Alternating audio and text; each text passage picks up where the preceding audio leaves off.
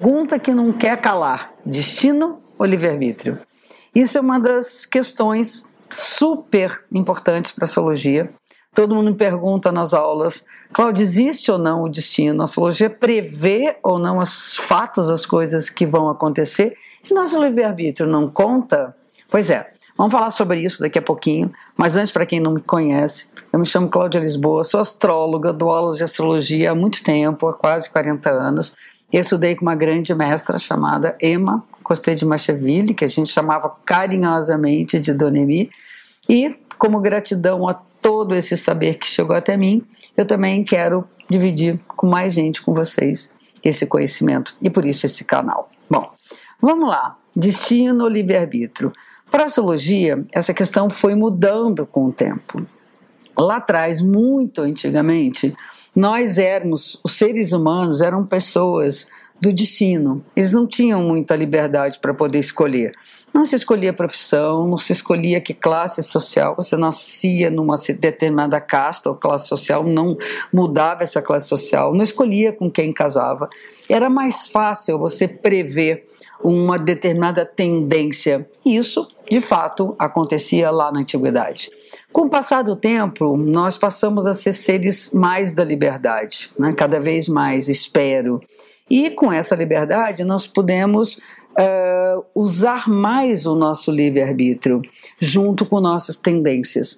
A palavra destino, para mim, é uma palavra muito pesada, porque uh, leva a gente a crer que tudo é uma fatalidade, que nós estamos fadados a passar por tais e tais coisas e acontecimentos. E não é assim que eu vi ao longo de tanto tempo que eu trabalho.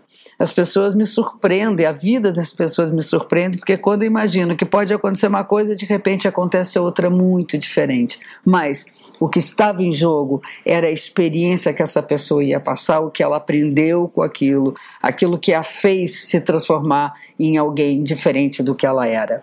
Essa é a tendência e é isso que a astrologia nos mostra. Nós temos uma série de possibilidades. O mapa nos mostra o nosso plano mental, o emocional, o afetivo, o físico, o guerreiro, as responsabilidades, as áreas da vida. E dependendo daquilo que a vida nos apresenta, nós vamos usar uma coisa ou outra. Tem momentos que eu vou usar mais a lua, por exemplo já que a lua representa emocional, é quando eu estiver envolvida afetivamente com uma situação ou com uma pessoa. Quando entra Vênus e Marte, por exemplo, é todo aspecto erótico, libidinal, a atração que a gente tem por uma outra pessoa, até o próprio tesão que a gente tem por um trabalho.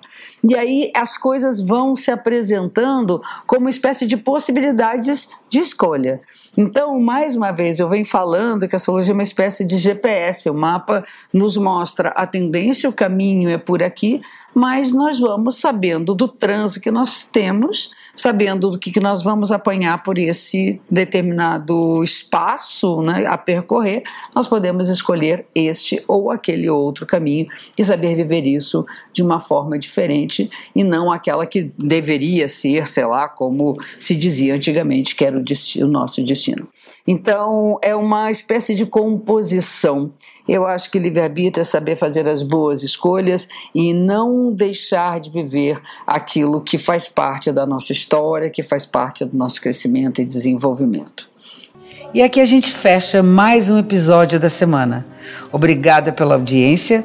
Espero vocês também no Instagram, arroba Cláudia Lisboa, e no Face, Escola Cláudia Lisboa de Astro. Até a próxima semana. Um beijo grande.